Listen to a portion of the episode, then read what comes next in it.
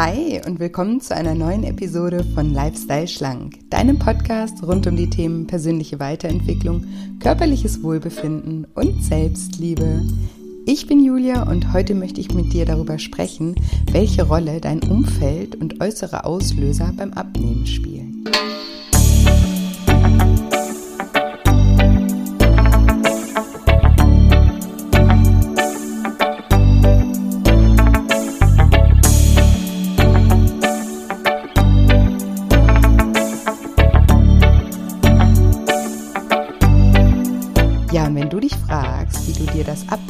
Statt zu erschweren, so einfach wie möglich gestalten kannst, dann bist du in dieser Folge genau richtig. Hallo, schön, dass du da bist, schön, dass du wieder einschaltest zu dieser Episode, zu dieser Solo-Episode mal wieder. Nur du und ich. Ich freue mich sehr. Und ja, bevor ich gleich mit dem Thema von heute losstarte, wollte ich auch noch mal ganz kurz darauf hinweisen, dass ich ja vor ja jetzt schon zwei Wochen sind es glaube ich her ein kostenfreies E-Book gelauncht habe zum Thema Binge-Eating. Das heißt Binge-Eating, wenn Essen zur Droge wird. Und du kannst ja dieses E-Book kostenfrei downloaden auf meiner Webseite. Den Link findest du natürlich in den Show Notes. Ansonsten kannst du auch einfach auf shinecoaching.de gehen und da unter dem Reiter nur für dich findest du das kostenfreie E-Book. Und ja, wenn Binge-Eating ein Thema für dich ist, dann würde ich dir von Herzen empfehlen, das Buch einfach zu lesen. Vielleicht ist Binge-Eating auch ein Thema für jemanden aus deinem engen Freundes- oder Familienkreis. Auch dann würde ich dir empfehlen, das Buch zu lesen, einfach um ein besseres Verständnis für das Thema zu bekommen. Ich gehe da einmal darauf ein, was Binge-Eating überhaupt ist, wie es diagnostiziert wird, welche Behandlungsformen es gibt und am Ende bekommst du von mir auch noch Coaching-Übungen zur Selbsthilfe. Genau, wenn dich das also interessiert, dann kannst du dir das kostenfrei downloaden.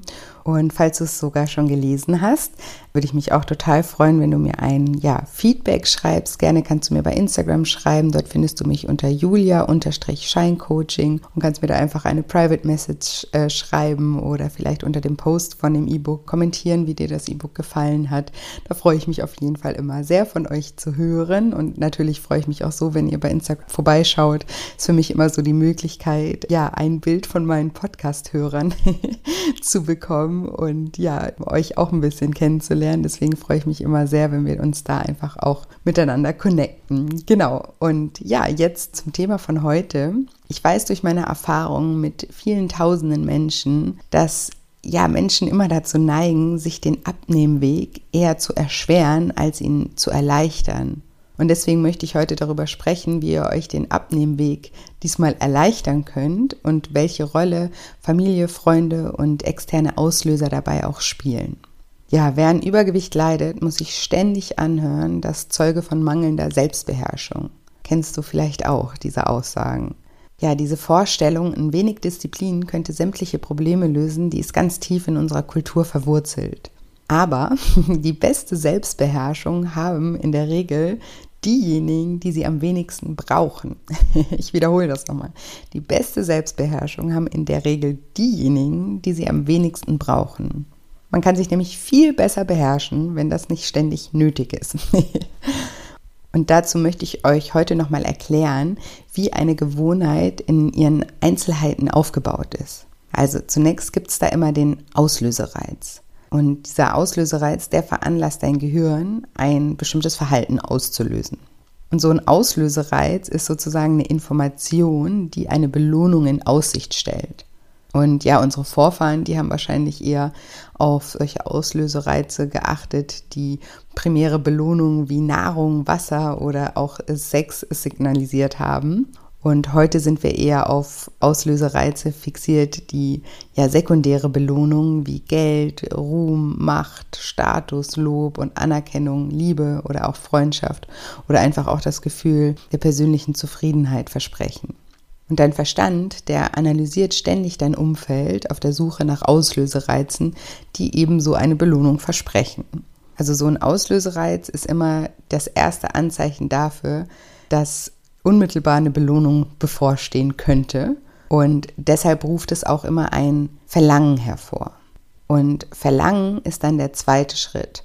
Und Verlangen bildet die Motivation hinter jeder Gewohnheit. Ohne Verlangen gäbe es keine Motivation, etwas zu tun. Man verspürt auch nicht das Verlangen nach einer Gewohnheit an sich, sondern der Veränderung des Zustands, die sie bewirkt. Wir haben nicht ein Verlangen nach Schokolade, sondern nach dem Dopaminrausch, der uns ein Glücksgefühl vermittelt. Und wir haben auch kein Verlangen nach einem Essanfall, sondern vielleicht nach der Entspannung und dem Gefühl, kurz nach dem Essanfall, vielleicht zum Beispiel kurzzeitig von Essensgedanken befreit zu sein. Und wir wollen auch nicht den Fernseher einschalten, wir wollen unterhalten werden. Also jedes Verlangen hängt mit dem Wunsch zusammen, unseren inneren Zustand zu verändern. Und so ein Verlangen ist natürlich von Mensch zu Mensch unterschiedlich. Theoretisch kann jede Information ein Verlangen auslösen, aber in der Praxis wird nicht jeder durch die gleichen Auslösereize motiviert. Was für den einen das Stück Schokolade ist, ist für den anderen ja zum Beispiel das Geräusch von einem Spielautomaten oder ein Glas Wein.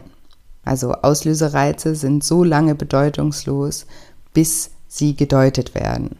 Erst die Gedanken, Gefühle und Emotionen der individuellen Person verwandeln einen Auslösereiz in ein Verlangen. Und der dritte Schritt ist die Reaktion.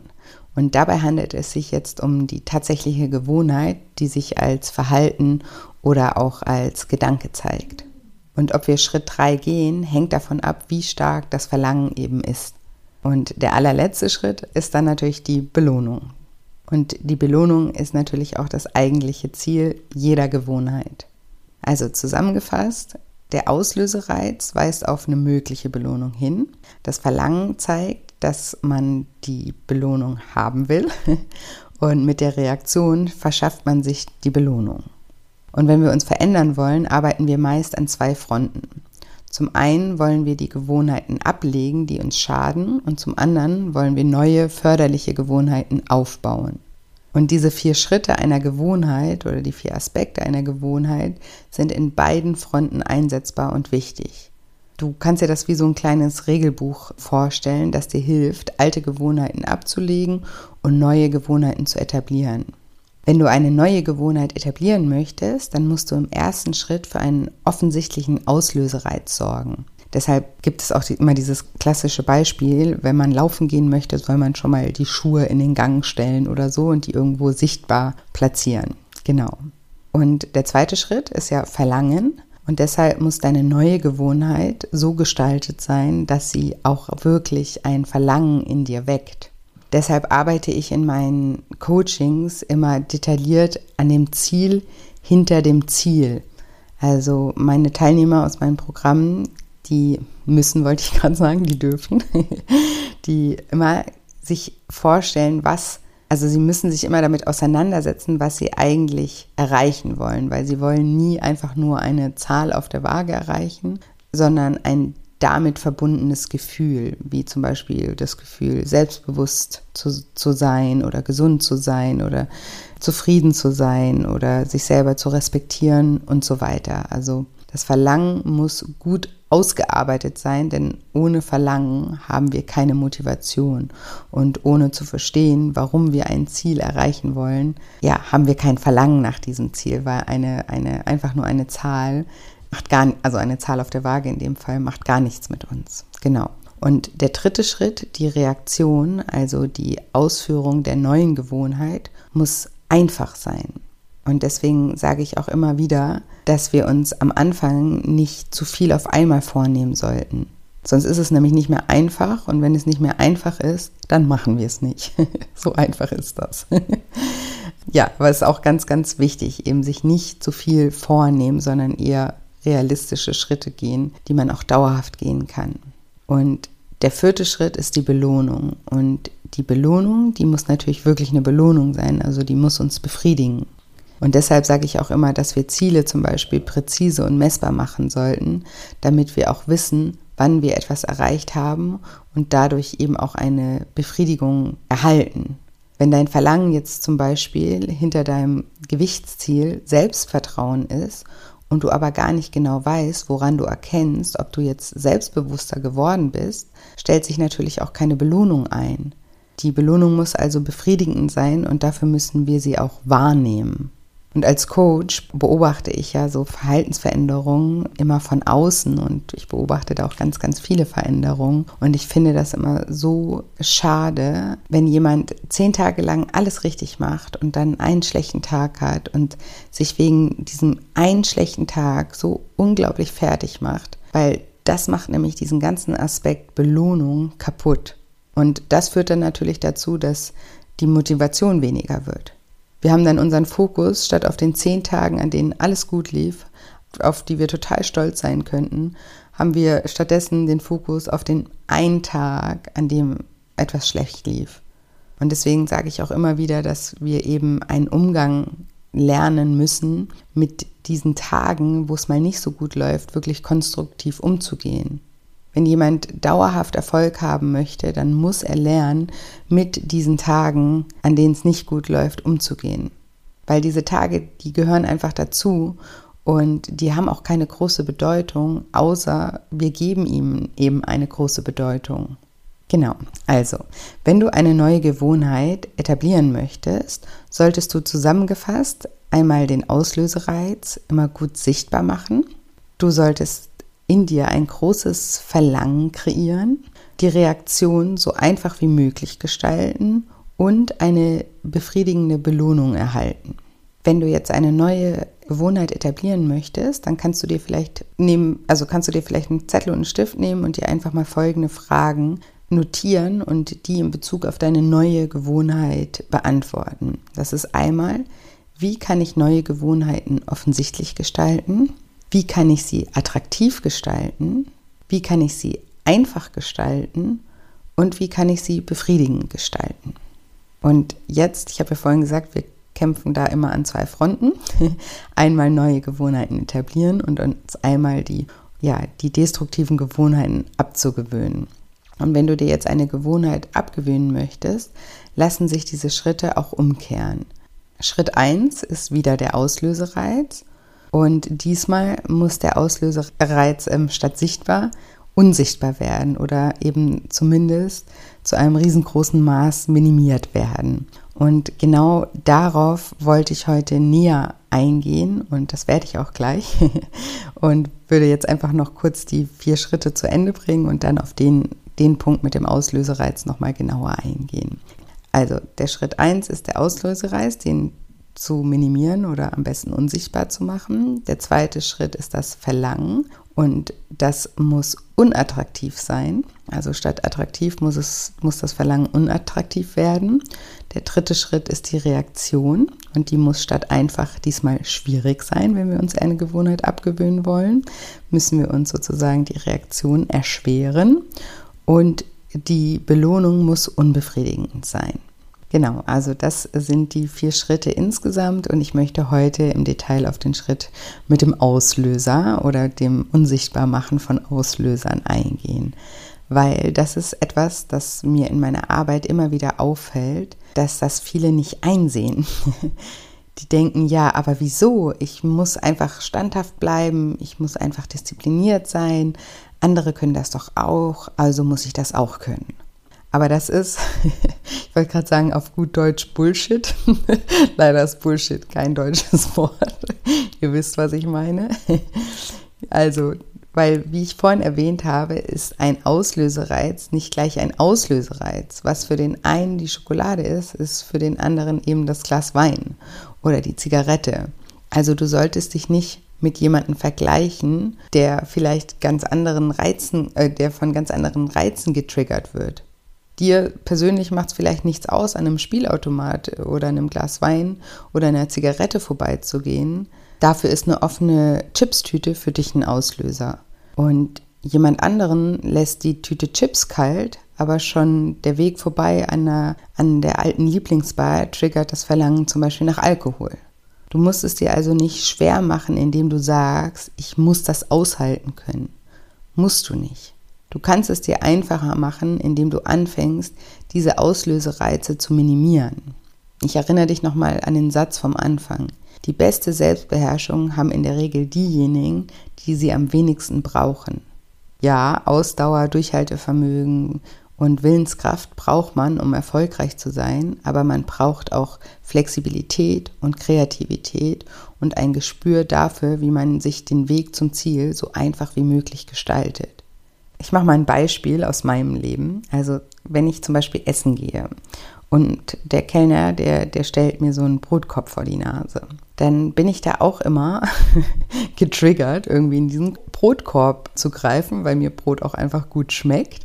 Aber meistens möchte ich mir gar nicht den Appetit verderben, weil ich gehe nicht in ein Restaurant um irgendwie ein trockenes Stück Brot oder wenn ich Glück habe, noch ein bisschen mit Butter oder so zu essen, sondern ich gehe in ein Restaurant, weil ich ja ein le leckeres Gericht essen möchte. Und sobald aber dieser Brotkorb dann dasteht, geht in meinem Kopf geht's nur noch um diesen Brotkorb. Ich denke dann immer an, ja, nee, jetzt reißt dich zusammen. Und dann versuche ich mein Gespräch weiterzuführen, aber nebenher ist immer dieser Brotkorb, der mir winkt und sagt, magst nicht doch ein Stück, Julia? Komm, ein kleines geht, nur eine kleine Ecke und zu 99 Prozent werde ich dann auch schwach und fall auch jedes Mal wieder drauf rein, auf diese Stimme, die mir sagt, ja, nur ein kleines Stück. Und dann breche ich mir so ein Stück ab und dann geht's los. dann esse ich noch ein kleines Stück und noch ein kleines Stück und noch ein kleines Stück. Und danach ärgere ich mich immer wie die Sau, weil ich dann fast keinen Appetit mehr habe auf mein Hauptgericht oder auch meine Vorspeise oder was auch immer. Und ja, so ist das immer. Und deswegen zum Beispiel, wenn ich in ein Restaurant gehe, und jemand oder der Kellner bringt den Brotkorb, sage ich zum Beispiel immer, ob, also frage ich natürlich die anderen, ob die Brot möchten. Bei manchen Le Leuten weiß ich das, wie bei meinem Partner, dass er auch lieber keinen Brotkorb da stehen hat. Und dann sagen wir einfach immer, der Brotkorb soll erst gar nicht dastehen, weil wenn er dasteht, dann ist er einfach ein Reiz, der die ganze Zeit da ist und wo man dann die ganze Zeit, oder ich, ich will nicht das verallgemeinern, aber ich muss dann die ganze Zeit, ja, mit meiner Willenskraft kämpfen. Und wenn er einfach nicht da ist, würde ich ja nie auf die Idee kommen, jetzt irgendwie Brot zu essen, weil dafür, wie gesagt, gehe ich ja nicht in ein Restaurant. Aber wenn er da steht, bin ich dann in dieser Situation. Und das meine ich, wo du kannst, solltest du dich nicht freiwillig solchen Auslösern aussetzen. Anstatt die Disziplin und Willenskraft bei solchen Gelegenheiten irgendwie ja zu verbrauchen, nutzt diese Disziplin und Willenskraft lieber, um dir ein erfolgsversprechendes Umfeld zu schaffen. Kurzfristig können wir uns klar vornehmen, den Versuchungen standzuhalten. Langfristig sind wir aber immer ein Produkt der Umwelt, in der wir leben. Und ganz ehrlich, ich selbst, ich kenne niemanden, der in einem negativen Umfeld konsequent positive Gewohnheiten durchhält. Wir müssen uns also ein Umfeld schaffen, das die Auslösereize minimiert. Wenn du weißt, dass Schokolade dich schwach macht, hab keine Schokolade zu Hause. Das heißt nicht, dass du nie wieder Schokolade essen kannst oder sonst etwas Süßes, aber wenn, dir, wenn du dir sowieso vorgenommen hast, weniger zu essen, dann hab sie einfach nicht zu Hause, wenn da die Gefahr besteht, dass du unbeobachtet zusammenbrichst.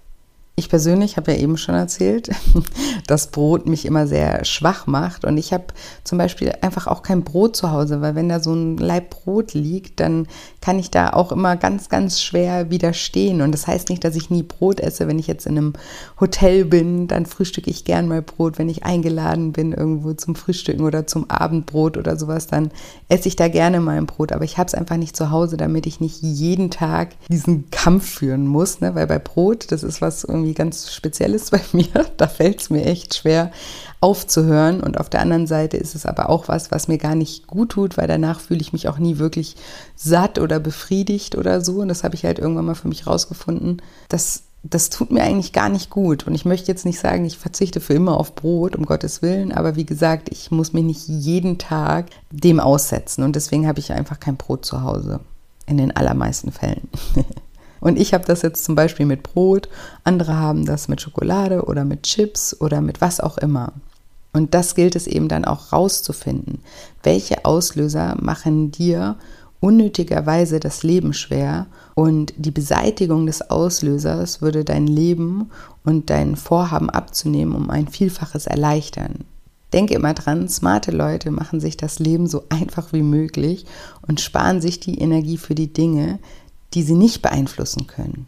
Wichtig ist, sich über diesen Auslöser im ersten Schritt erstmal bewusst zu werden. Im Laufe der Zeit sind die Auslösereize für unsere Gewohnheiten nämlich so allgegenwärtig, dass wir sie vielleicht kaum noch wahrnehmen. Wenn zum Beispiel eine Schale mit Nüssen immer an einer bestimmten Stelle in deiner Wohnung steht, wird sie von dir irgendwann mal nicht mehr bewusst wahrgenommen. Also dir ist da nicht immer klar, ah, Nüsse, aber also ist, ist sie nicht ein bewusster Auslöser für dich, aber unterbewusst ist sie trotzdem ein Auslöser. Und hier gilt es also wie immer erstmal ein Bewusstsein dafür zu entwickeln, was solche Auslösereize in deiner Umgebung sein könnten. Und dabei ist besonders wichtig zu beachten, dass solche Auslösereize nicht immer offensichtliche materielle Dinge sein müssen, sondern auch Situationen sein können, die bestimmte Gefühle hervorrufen, die dann eben dein Essverhalten triggern. Besonders bei emotionalen Essern. Deswegen mache ich ja meine Arbeit, weil ich eben möchte, dass ihr nicht nur am Essverhalten arbeitet, sondern an den Faktoren und Lebensumständen, die das Essverhalten bei euch auslösen. Deswegen arbeite ich in meinen Coachings immer ganzheitlich und wir stellen dort immer das ganze Leben mal unter die Lupe und schauen, wo du dich vielleicht immer wieder unbewusst, freiwillig in Situationen begibst, die das Essverhalten bei dir auslösen. Und dann gilt es eben auch daran zu arbeiten und diese Auslöser zu minimieren. Wenn dein Job in dir so einen großen Frust auslöst, dass du diesen Frust mit Essen kompensierst, dann ist es eben an der Zeit, mal zu überdenken, warum du diesen Job noch machst. Und wenn du in einer destruktiven Beziehung bist, die dein Leben anstatt zu erleichtern, eine Schwere in dir auslöst und du diese Schwere mit dem Essen kompensierst, ist es Zeit, die Beziehung auch zu überdenken. Und wenn du viel aus Langeweile isst, dann solltest du dich fragen, mit was du dein Leben wieder füllen kannst, anstatt deinen Magen zu füllen. Und ich weiß, das sagt sich jetzt hier so einfach. Ich weiß, dass es in Realität nicht so einfach ist. Aber dass es nicht einfach ist, heißt auch nicht, dass es nicht möglich ist. Und die Alternative ist, deinen schlechten Zustand immer weiter zu bestärken, denn schlechte Gewohnheiten sind autokatalytisch. Das bedeutet, dass der Prozess sich aus sich selbst speist. Dein Essverhalten zum Beispiel fördert nämlich nur die Gefühle, die du eigentlich damit bekämpfen möchtest. Du fühlst dich schlecht, also isst du Schokolade. Weil du Schokolade isst, fühlst du dich schlecht. Das ist mit autokatalytisch gemeint. Die Sorge um deine Gesundheit macht dir Angst, was dazu führt, dass du noch mehr isst, um die Angst zu unterdrücken, was der Gesundheit noch mehr schadet und folglich die Angst wieder verstärkt. Das ist eine Abwärtsspirale, die an irgendeinem Punkt gestoppt werden muss. Und wir versuchen das dann meistens mit Willenskraft und Disziplin zu lösen. Das klappt dann teilweise auch mal eine Weile, aber das ist eben nicht der Weg, der dauerhaft funktioniert. Wir können unsere schlechten Gewohnheiten zwar aufgeben, aber die Pfade in unserem Gehirn, die dafür gelegt wurden, die verschwinden nicht einfach. Hat sich eine Gewohnheit erstmal tief in dein Gehirn gegraben, lässt sie sich dort kaum noch entfernen. Deswegen sollten wir immer unser Bestes tun, die Auslöser, die uns dazu verleiten könnten, diese Muster wieder zu reaktivieren, zu minimieren. Und um diese zu minimieren, müssen wir uns, wie gesagt, erstmal darüber bewusst werden, was diese Auslöser bei uns sind. Und was da wirklich helfen kann, mal wieder, ist ein Tagebuch zu führen. Und ja, der ein oder andere hat jetzt wahrscheinlich gerade schon wieder genervt die Augen verdreht und denkt, oh, wann soll ich das denn auch noch machen? Oder hat vielleicht einfach auch gar keinen Bock, so etwas zu machen. Ich weiß, dass es eine mühselige Aufgabe die ist, die etwas Zeit und ja auch Disziplin beansprucht. Aber an dieser Stelle ist die Disziplin einmalig besser investiert, als sich ständig unbewusst von äußeren und inneren Reizen leiten zu lassen. Und in diesem Tagebuch solltest du alles notieren, was du zu dir nimmst, was du kurz davor gemacht hast, also das, was man von außen beobachten könnte, was du getan hast und wie du dich dabei gefühlt hast. Und wenn du das mal über einen Zeitraum von mindestens drei, besser sind fünf Tage machst, dann wirst du so manchen Auslöser enttarnen können. Und sobald du ihn enttarnt hast, dann hol den MacGyver raus und werde kreativ, wie du diesen minimieren kannst. Was kannst du tun, um äußere Auslöser wie zum Beispiel bestimmte Nahrungsmittel, Getränke, Werbung, Alkohol, aber auch verknüpfte Gewohnheiten wie den Fernseher zu minimieren? Es gibt auch äußere Auslöser, die mit inneren Auslösern verknüpft sind. Die Waage zum Beispiel. Allein sie zu sehen, kann etwas in dir triggern. aber vor allem kann sie ein Gefühl in dir auslösen, das zum Beispiel Schwarz-Weiß-Denken in dir auslöst. Ich weiß von vielen meiner Teilnehmer, dass wenn die Waage nicht den Erfolg meldet, den man sich gewünscht hat, dann ist es jetzt auch schon alles egal. Also auch sowas kann ein Auslöser für ein destruktives Essverhalten sein. Es kann aber auch eine Hose sein, die zu eng sitzt und die dich ständig daran erinnert, dass du abnehmen solltest und die dir ein unangenehmes Gefühl vermittelt. Oder ein Social-Media-Account mit einer Person, mit der du dich ständig vergleichst und in diesem Vergleich immer aus deiner Sicht schlechter abschneidest. Auch das kann ein Auslöser sein, der von außen kommt und deine Gefühle beeinflusst, sodass du automatisch in deine Muster zurückfällst. Und dann gibt es noch innere Auslöser, also so nenne ich sie jetzt mal, die auf den ersten Blick nichts mit dem Essverhalten zu tun haben, aber auf den zweiten Blick eben doch. Wie zum Beispiel zu viel Stress, den du mit dem Essen kompensierst, oder zu viel Streit, zu viel Drama, zu viel Unzufriedenheit, zu viel Langeweile, zu viele Ängste, zu viele negative Gedanken und so weiter. Und auch diese gilt es unter die Lupe zu nehmen und sich wirklich einen Plan zu überlegen, wie du auch diese minimieren kannst. Und auch hierbei musst du nicht gleich von heute auf morgen die perfekte Lösung parat haben. Das wirst du nämlich nicht. Aber du kannst anfangen, daran zu arbeiten. Und wenn du es schaffst, diese Auslöser nur um ein paar Prozent zu minimieren, dann wird das größere Auswirkungen auf dein Gewicht und dein Essverhalten haben als jede mit Disziplin und Willenskraft durchgezogene Diät. Weil das sind langfristige Änderungen die helfen dir nicht nur in dem Moment, sondern die helfen dir für immer. Und eine Sache, von der ich auch weiß, dass sie großen Einfluss auf unser Verhalten hat, ist unser Umfeld. Familie, Freunde, Arbeitskollegen und so weiter. Und ich sehe auch immer, wie wichtig es ist, sich auch da ein Umfeld zu erschaffen, das den Abnehmweg erleichtert, statt zu erschweren. Wir Menschen, wir sind Herdentiere. Wir wollen uns anpassen, wir wollen dazugehören, uns den Respekt und die Anerkennung unserer Mitmenschen verdienen. Und daran ist auch überhaupt nichts verwerflich. Nur aufgrund dieser Neigung können wir überhaupt überleben. Der Wunsch nach Zugehörigkeit ist ein grundlegendes ja, Bedürfnis des Menschen. Und es hat eben auch starken Einfluss auf unser Verhalten. Und jetzt ist es die Gesellschaft, in der wir leben, die bestimmt, welche Verhaltensweisen für uns attraktiv sind und welche nicht. Weil unsere allererste Gewohnheit, die wählen wir uns nicht selbst aus, äh, sondern wir imitieren unsere Angehörigen und oder Freunde. Wir richten uns immer nach dem, was die anderen machen. Ich war als Kind zum Beispiel jahrelang im Ballett, nur weil meine beste Freundin damals ins Ballett ging. Oft folgt man den Gewohnheiten des Umfeldes und ohne überhaupt darüber nachzudenken, ohne sie zu hinterfragen und manchmal sogar ohne sich überhaupt daran zu erinnern, dass das überhaupt ja vom Umfeld beeinflusst wurde. Und meistens stört es uns auch nicht weiter, eben mit dem Strom zu schwimmen. Jeder will dazugehören. Und wenn du in einer Familie aufwächst, in der musiziert wird, wirst du wahrscheinlich auch ein Instrument spielen. Und wenn deine beste Freundin alle irgendwie schicke Handtaschen tragen, dann möchtest du wahrscheinlich auch eine schicke Handtasche haben und wirst dir sehr wahrscheinlich auch eine besorgen. Man sagt immer, wir sind der Durchschnitt der fünf Menschen, mit denen wir die meiste Zeit verbringen. Und deshalb sollten wir uns immer gut überlegen, mit wem wir intensiv Zeit verbringen und mit wem nicht. Weil wenn du deine Zeit nur mit Menschen verbringst, die die gleichen schlechten Gewohnheiten haben wie du, dann bist du natürlich auch immer wieder damit konfrontiert und es ja, wird dir natürlich schwierig oder es wird dir schwerer gemacht, dich von deinen Gewohnheiten zu lösen.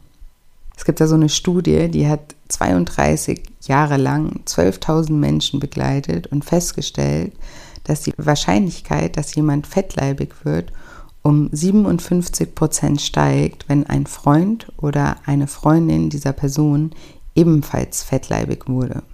Aber das Gleiche, das gilt natürlich auch umgekehrt. Eine andere Studie ergab, wenn jemand in einer Paarbeziehung abnahm, verlor in einem Drittel der Fälle auch der jeweilige Partner an Gewicht.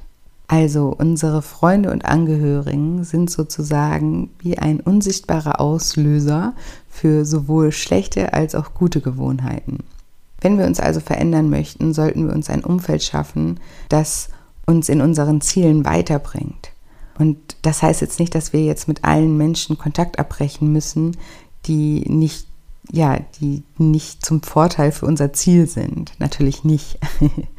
Aber wir sollten anfangen, vielleicht die zeitliche Gewichtung etwas zu verändern. Und auch hier müssen es nicht immer, manchmal schon, aber nicht immer radikale Veränderungen sein. Ein paar weniger Stunden mit einem Menschen, der sich partout gegen deine Veränderung stellt oder einfach unbewusst ein Auslöser für dein Verhalten ist und ein paar Stunden mehr mit einem anderen Menschen, der dich in deinem Ziel unterstützt oder auch unbewusst ein Auslöser für deine neuen Gewohnheiten ist, können schon einen riesen Unterschied machen. Wenn wir uns verändern möchten und Gewohnheiten etablieren möchten, dann ist es extrem förderlich, Teil eines Umfeldes zu werden, in der unser angestrebtes Verhalten als normal oder auch erstrebenswert gilt. Neue Gewohnheiten erscheinen weniger schwierig, wenn man sieht, dass andere sie auch täglich ausführen. Wenn du mehr Sport treiben möchtest und in einem Umfeld lebst, in dem niemand Sport treibt, wirst du auch nie dazu getriggert, Sport zu treiben. Wenn du sportlich werden möchtest, hilft es jedoch, dich mit ähm, ja, sportlichen Menschen zu umgeben. Weil es ist immer unser Umfeld, das für uns festlegt, was normal ist und was nicht normal ist. Und wenn du plötzlich von Menschen umgeben bist, die alle jetzt übertriebenerweise fünfmal die Woche Sport machen, dann wirst du plötzlich auch fünfmal die Woche daran erinnert, dass du ja Sport treiben könntest. Plus, du kannst dich mit ihnen verbinden und ihr könnt gemeinsam Sport machen, was das Ganze ja noch erleichtert. Weil nichts fördert die Motivation so sehr wie die Zugehörigkeit zu einer Gruppe. Sie macht nämlich eine persönliche Tätigkeit immer zu einer gemeinsamen. Ich habe ja mal erzählt in irgendeiner Folge, wie ich angefangen habe, ein ja, Online-Business aufzubauen. Und ich hatte vorher nichts mit Technik zu tun und kannte mich auch null aus, wirklich gar nicht. Aber die ganze Story, die erzähle ich, glaube ich, ich glaube in Folge 10, bin mir aber gerade nicht ganz sicher. Oder auch in der Folge, wo es ums Manifestieren geht, da erkläre ich da, glaube ich, ein bisschen oder spreche da ein bisschen genauer drüber. Jedenfalls, hier möchte ich nur sagen, ich kannte mich, ich, ich kannte mich mit Technik nicht aus und deshalb kannte ich natürlich auch niemanden, der Online-Business macht. Das heißt, ich konnte auch niemanden fragen und mich auch mit niemanden austauschen.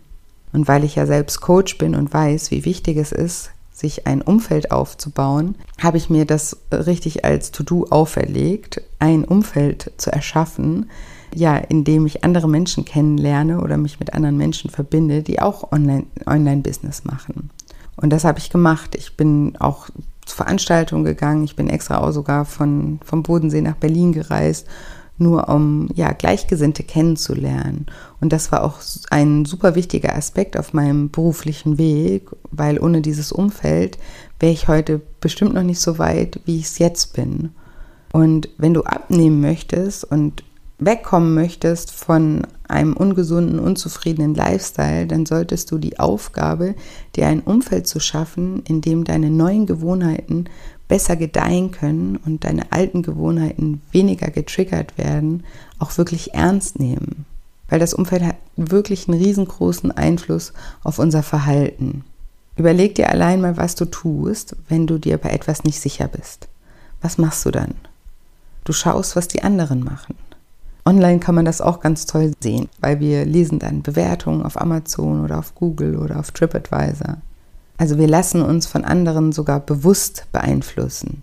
Und das kannst du dir zum Vorteil machen, indem du dir eben eine Gruppe bewusst aussuchst, in der das Verhalten, was du anstrebst, als normal gilt.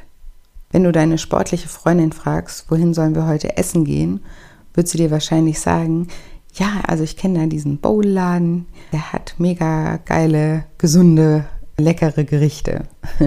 Fragst du jetzt deine unsportliche Freundin dasselbe, wird sie vielleicht eher sagen, ja, wie wäre es denn mit dem Burgerladen, der hier letztens eröffnet hat oder so. ich überspitze das hier jetzt natürlich total, um das einfach nur zu veranschaulichen. Natürlich wird auch deine sportliche Freundin mal einen Burger essen und andersrum. Trotzdem fördert oder triggert dein Umfeld dein Verhalten. Dazu gibt es auch noch mal eine super interessante Studie, in der man ja einen Schimpansen, ja, also, oder ein Schimpanse war Teil einer Gruppe, in der es ja eine super effektive Methode gab, um Nüsse zu knacken. Und dieser Schimpanse hat von dieser Gruppe eben diese Methode gelernt. Und jetzt wird dieser Schimpanse aus dieser Gruppe rausgenommen und in eine andere Gruppe gesetzt. Und in dieser Gruppe schält man die Nüsse noch oldschool, sage ich jetzt mal.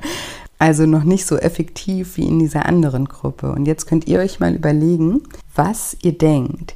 Wird jetzt dieser Schimpanse dieser neuen Gruppe seine effektive Methode, die er in der anderen Gruppe gelernt hat, beibringen? Oder wird er die Nüsse so wie früher schälen, so wie sie alle in der Gruppe, in der er jetzt ist, immer noch schälen? Genau, also ihr könnt ja mal kurz darüber nachdenken, was ihr denkt. Und die Antwort ist, dass dieser Schimpanse künftig auf die bessere Nussknackmethode verzichtet, nur um sich den anderen Schimpansen anzupassen. Und das ist doch wirklich verrückt, oder? Warum? Das gleiche gilt oder passiert aber auch ständig bei uns Menschen. Und das liegt daran, dass wir, wie ich anfangs erwähnt habe, dass wir immer dazugehören wollen. Und wenn wir allein sind mit unseren neuen, guten Gewohnheiten, dann ist es unwahrscheinlicher, dass wir damit unser ganzes Umfeld anstecken, als dass das Umfeld uns wieder damit ansteckt, schon bald in unsere alten Gewohnheiten wieder ja, zurückzufallen. Kommen wir jetzt aber in eine neue Gruppe, wo wir mit unseren schlechten Gewohnheiten in der Minderheit sind, ist es wahrscheinlicher, dass wir uns die guten Gewohnheiten dieser Gruppe anpassen, um eben dazuzugehören. Also in, in uns herrscht einfach ein riesengroßer Druck, uns anzupassen. Und die Belohnung der Akzeptanz ist oft größer als die Belohnung, eine Auseinandersetzung irgendwie zu gewinnen oder intelligent zu wirken oder eben die Wahrheit herauszufinden. Meistens liegen wir lieber mit der Menge falsch, als allein recht zu haben. Das wiederhole ich nochmal. Meistens liegen wir lieber in der Menge falsch, als allein recht zu haben. Darauf sind wir von Natur aus programmiert. Man kann dieses Programm zwar überschreiben, man kann beschließen, die Gruppe zu ignorieren oder sich nicht mehr darum zu scheren, was andere denken und so weiter, aber das kostet wirklich Energie. Sich gegen das eigene Umfeld zu stellen, das erfordert wirklich immens viel Anstrengung. Und wenn du zu einer Änderung deiner Gewohnheiten dich gegen dein Umfeld stellen musst, ist die Veränderung unattraktiv für dich. Und wenn du zur Änderung deiner Gewohnheit dich an dein Umfeld anpassen musst, ist die Veränderung wiederum sehr attraktiv für dich. Und deshalb war es mir heute nochmal ein Anliegen, darüber zu sprechen. Und wie gesagt, dafür müsst ihr jetzt nicht mit allen Menschen sprechen, die für euer Ziel nicht nützlich sind. Das meine ich damit nicht. Aber schafft euch zusätzlich ein Umfeld, das in euch den Wunsch erweckt, dazuzugehören mit den Gewohnheiten, die ihr für euch etablieren wollt. Und das ist immer möglich und gerade heute über das Internet einfach einfacher denn je. Ich sehe auch immer wieder, was für ein riesengroßer Mehrwert beispielsweise die Gruppen in meinem Online-Programm für die Teilnehmer sind. Sie bieten einfach die Möglichkeit für einen Austausch unter Gleichgesinnten, unter Gleichgesinnten, die sich aber nicht gegenseitig nur bemitleiden, sondern die Gleichgesinnte, die den großen Wunsch in sich tragen, etwas zu ändern und die dann ja auch im Programm eine wahnsinnige persönliche Weiterentwicklung durchlaufen und sich darüber auch immer wieder austauschen können. Und das ist einfach super. Genau, also zusammengefasst ging es mir heute darum, dass ihr euch das Abnehmen anstatt zu erschweren in Zukunft erleichtert, indem ihr Auslösereize, die in eurer Macht stehen, so gut wie es geht minimiert. Denkt immer daran, die beste Selbstbeherrschung haben in der Regel diejenigen, die sie am wenigsten brauchen. Meine Mutter zum Beispiel, die sagt immer, work smart, not hard. Was so viel bedeutet wie arbeite lieber effizient oder intelligent statt hart. Also work smart, not hard war das Motto dieser Folge. Und dazu gehört auch, dass du dir ein Umfeld schaffst, das dich in der Verfolgung deiner Ziele unterstützt und die Zeit, die du mit Menschen verbringst, die ungewolltes Verhalten in dir auslösen, etwas minimierst. Und ich hoffe jetzt wie immer, dass du ein paar Gedanken und Impulse aus dieser Folge für dich mitnehmen konntest und dass dir diese Folge gefallen hat. Und ich freue mich immer von Herzen, wenn dir diese Folge gefallen hat und oder auch wenn dir generell dieser Podcast gefällt, wenn du mir eine positive Bewertung bei iTunes hinterlässt Ich verlose ja auch immer mal wieder einen Platz in meinem Lifestyle Schlank Online-Programm äh, für Bewertung, weil ich ja auch immer weiß, dass es auch ein bisschen einen Aufwand bedeutet, dort eine Rezension zu hinterlassen. Deswegen möchte ich euch immer mal wieder ja damit belohnen. Im Moment läuft kein Gewinnspiel, aber ich wollte das einfach nur noch mal sagen, dass ich natürlich immer alle die eine Bewertung abgegeben haben, mit in den Topf nehme, wenn es das nächste Mal ein Gewinnspiel gibt. Deswegen lohnt es sich sozusagen für euch auch immer, ja, das zu tun. Leider sind die Bewertungen immer nur bei iTunes äh, möglich. Das finde ich auch selber sehr schade, aber ist leider so. Also genau, das würde mich auf jeden Fall sehr freuen. Auch unabhängig von dem Gewinnspiel würde es mich freuen und ihr unterstützt mich einfach damit auch meine Arbeit ja etwas bekannter zu machen, weil umso mehr Bewertung ein Podcast auch hat, umso höher wird er auch wieder angezeigt und umso mehr Menschen können auf ihn aufmerksam werden. Ihr könnt ihn natürlich auch gerne weiterempfehlen an Freunde, Bekannte, Verwandte. Da freue ich mich auch immer von Herzen. Und ja, ansonsten freue ich mich auch immer sehr, wenn wir uns äh, über Instagram miteinander verbinden. Dort findet ihr mich unter julia-scheincoaching. Da versuche ich euch auch jeden Tag äh, mit motivierenden, inspirierenden Posts zu motivieren und zu inspirieren. und mache auch tägliche Stories und ab und zu mal ein Reel und mache auch Live, äh, Insta-Lives mit auch äh, ganz tollen Interviewgästen. Könnt ihr auch gerne mal in meinem Feed ein bisschen runterscrollen, da findet ihr auch das ein oder andere Interview noch mit eben super interessanten Gästen. Und ja, dann am Schluss noch ein kleiner Reminder nochmal an das kostenfreie E-Book über das Thema Binge-Eating, das ihr auf meiner Webseite shinecoaching.de unter dem Reiter nur für dich findet. Wenn das ein Thema für euch ist, ladet es euch unbedingt kostenfrei und auch unverbindlich runter. Und ich freue mich auch immer, wenn ihr mir dann zum Beispiel über Instagram auch ein Feedback schreibt, ähm, ja, wie ihr das Buch gefunden habt, was euch daraus, was, was euch daran gefallen hat oder was für, für Erkenntnisse ihr daraus ziehen konntet. Oder natürlich auch, wenn ihr konstruktive Kritik habt, dann freue ich mich natürlich auch immer darüber. Ja, ansonsten bleibt mir heute nicht mehr viel zu sagen, außer dass ich euch wie immer eine wunderschöne Woche voller neuen Möglichkeiten wünsche und mich jetzt schon ganz toll auf nächste Woche Dienstag freue. Bis bald, eure Julia.